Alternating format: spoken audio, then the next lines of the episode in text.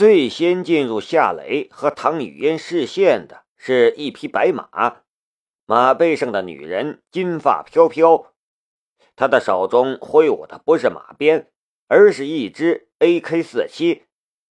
她的身材很火爆，容貌也非常漂亮，但她的身上没有半点女人的温柔的气息，满满都是悍匪的味道。他就是白匈奴部落的酋长大月提雅。大月提雅身后是几百匹战马，驱策战马的是清一色的女子，她们年龄不一，有的已经白发苍苍，有的却才是十几岁的小姑娘。他们的手中有的拿着 AK-47，有的拿着二战时期的拉栓式步枪。还有的拿着长矛和刀剑之类的冷兵器，种类繁多。就年龄和武器而言，这支队伍看上去像是一群乌合之众。但如果有人认为他们真是乌合之众，那就大错特错了。他们都是山地与丛林战的好手，更有着匈奴人的悍不畏死的性格。这样的对手。无论是谁面对都会头疼。大约三百骑兵快速散开，呈扇形包围而来。战马奔行冲刺之间，不时有人对天鸣枪，还有人发出怪叫的声音。这场面给人一种死亡来临的巨大压力。唐雨嫣本来是想举枪战斗的，可他最终没能将枪举起来。这样的场面，他就算一颗子弹消灭一个敌人，也无济于事。夏雷将狙击步枪从肩头上卸了下来，然后扔在了地上，随后又举高了双手，这是国际通用的投降的姿势。唐雨嫣看了夏雷一眼，也将手中的手枪扔在了地上，举高了双手。一边小声说道：“但愿他们能给你开口说话的机会。”他的话音刚落，几颗子弹突然打在了他和夏雷身前的地面上，被子弹溅起的草叶和泥土飞到了两人的脸上。夏雷本来不是很紧张，可这一下也骤然紧张了起来。昨晚，他和唐雨嫣都干掉了好几个白匈奴部落的女人，那几个女人肯定有朋友和亲人。如果谁因为仇恨而给他们来一梭子，他找谁说理去？我好后悔。唐雨嫣忽然说了这么一句没头没脑的话。你后悔什么？夏雷紧张的道。我还没有谈过恋爱，如果我就这样死了，唐雨嫣的表情很奇怪，总觉得有些遗憾。一个女人没谈过恋爱就死了，这大概和一个男人没碰过女人就死了是同一个概念吧？夏雷的感觉也乱糟糟的，唐雨嫣这种级别的尤物居然没谈过恋爱。这样的事情，如果他不说，自己还真是不知道。不过以唐雨嫣的身份，他要想谈恋爱，还真是很困难的事情。这一点，龙兵与他相同，龙兵也是没有男朋友的女人。你，你就把昨晚当成是你的恋爱好了。夏雷这样安慰道。唐雨嫣瞪了夏雷一眼。去你的！那不是恋爱，那是你好色。夏雷无言以对。这种场面下聊这样的话题真的很不合时宜，但却也能缓解一下两人的紧张情绪。没等夏雷和唐雨嫣多扯两句，大月提雅的战马便在两人几米远处停了下来。眨眼间。从两侧飞驰而来的战马也完成了包围，夏雷和唐雨嫣被围在了中间，里三层外三层都是女人，就只有夏雷一个男人。这场面阴阳不协调的感觉达到了极致。我们投降，夏雷用普什图语说道。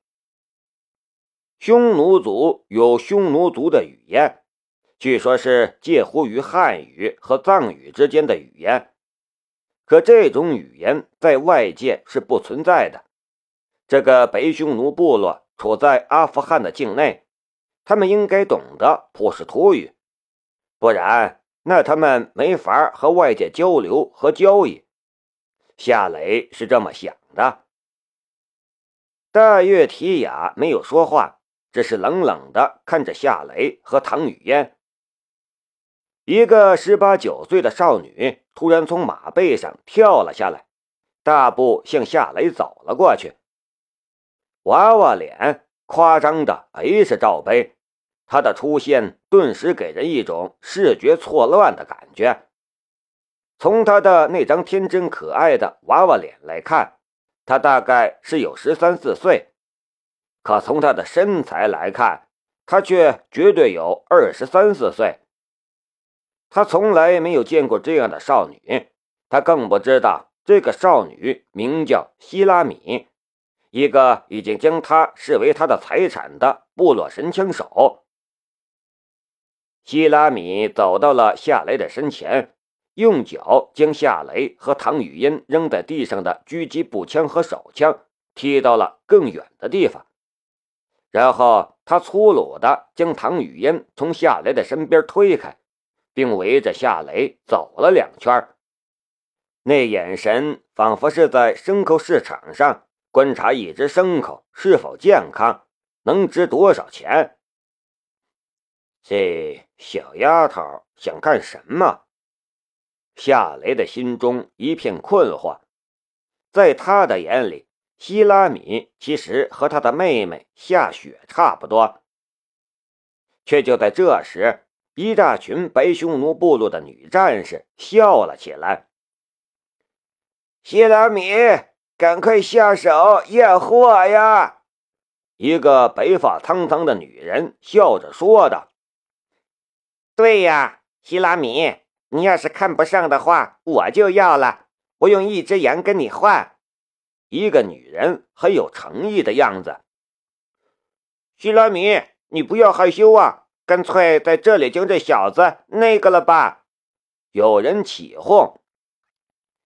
你们闭嘴！希拉米脸红红的，很气恼的样子。这些女人用的语言果然是普什图语，夏磊已经能听懂绝大部分，他也这才弄清楚这个少女想干什么。他的头都大了，而且。随着四周的女人们的起哄，他的头还在持续增大之中。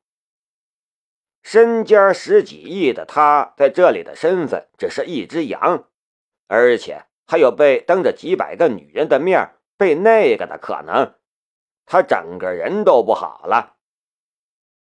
却就在夏雷想将照片掏出来结束这场闹剧的时候，希拉米突然对他喝道。别动，不然崩了你！夏雷硬着头皮道：“不要误会，我有你们想要的东西，我想与你们做一笔交易。”他的话音刚刚落下，希拉米的一只手突然探过来，一把抓住了他的某个地方。这一瞬间，他的感觉就像是踩中了一只地雷。整个人都被地雷牵制住了，一动不敢动。夏雷不敢动，希拉米却敢动，而且动得很欢畅。他不仅验证了夏雷的那个地方，随后还摸了夏雷的脸和小腹，最后又在他的屁股上抓了一把。他似乎很满意，脸红红的。闭塞的眼眸里也闪烁着兴奋的神光。希拉米，他可不是你的一个人的猎物，我们都有份儿。有人大声说道：“呃，对，你要他就得当着我们的面那个他。有人起哄。快呀，不然就拿到集市上去卖，我看能换二十只羊。一个年轻的女人笑着说道：“我说二十一只羊。”跟着就有一个白发女人出价了。看见那个出手阔绰的阿婆，夏雷想死的心都有了。哼，你们以为我不敢吗？我现在就满足你们这些变态。希拉米将肩头上的 AK-47 取了下来，用枪口对着夏雷，凶巴巴的道。把衣服脱了，所有的。夏雷放下了手，没脱衣服，也没脱裤子，却从裤兜里掏出了那张照片。希拉米连看都没看那张照片一眼，他踢了夏雷一脚，然后伸手抓向了夏雷的腰带。唐雨嫣替夏雷干着急，可这个时候他也帮不上忙。只是着急的道：“你快跟他们的酋长说呀，笨蛋！你难道看上这个小姑娘了吗？”夏雷瞪了唐雨嫣一眼，赶紧将照片举了起来。而这时，希拉米已经解开了他的腰带，只是还没有扒掉他的裤子而已。等等，大月提雅终于出声发话了。那一个白发苍苍的女人突然惊讶的道：“那不是阿提拉之剑吗？”阿提拉之名一出现，整个场面一下子安静了下来。希拉米的手也从夏雷的裤腰里缩了回来，他也看见了照片中的古剑，眼神之中充满了崇敬的神光。大月提雅从马背上跳了下来，眼神灼灼的看着夏雷。告诉我，你是怎么知道这把剑的？如果你有一句隐瞒，或者有一句假话，我会杀了你和你的同伴。夏雷深深的吸了一口气，稍微镇定了一点之后，才说道：“我知道这把剑对你们的意义。”我知道它在什么地方，我想和你做一笔交易。告诉我它在什么地方。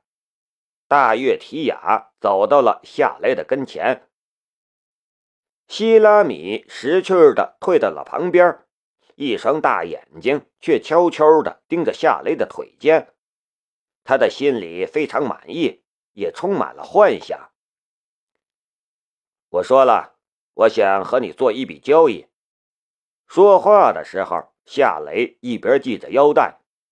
这是一群野蛮的女人，他可不想因为暴露而引来一大群女色狼的贪婪的目光。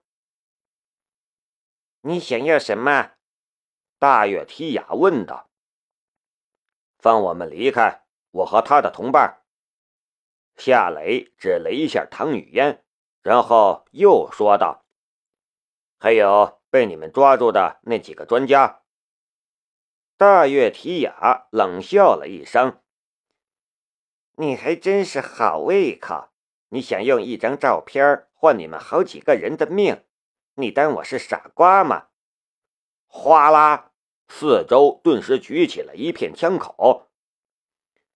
别紧张，夏雷举起了双手。我知道这把剑在谁的手里。在谁的手里？大月提雅追问道。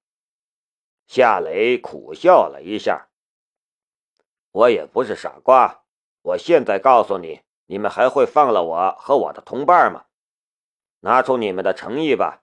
如果你愿意放了我们，我额外可以给你们一百万美金，这笔钱能让你们买到很多先进的武器。唐雨嫣也插嘴说道。我们不是敌人，我们只想带走我们的人。我们做这笔交易吧。那几个人你们留在手里也没用，你们就算让他们干一百年活，也赚不了一百万美金。更何况，你们还有机会取回你们的圣物。大月提雅犹豫了两分钟，然后挥了一下手：“先把他们带回去。”希拉米跟着就凑了上来，拖着夏雷的手，将他往他的马匹走去。上马！希拉米凶巴巴的呵斥道。夏雷说道：“我可不可以跟我朋友乘坐一匹马？”希拉米却伸手在夏雷的屁股上拍了一巴掌：“上马，不然我杀了那个女人。你有价值，他没有。”唐雨嫣着急的说道：“快上马呀！”夏雷苦笑了一下，爬到了马背上。希拉米也上了马，小腹和胸部紧紧的抵着他的后背，然后又从他的腰上圈过手来，抓着马缰。马儿奔跑了起来，颠颠簸簸。你的手能不能不要乱摸？你是我的。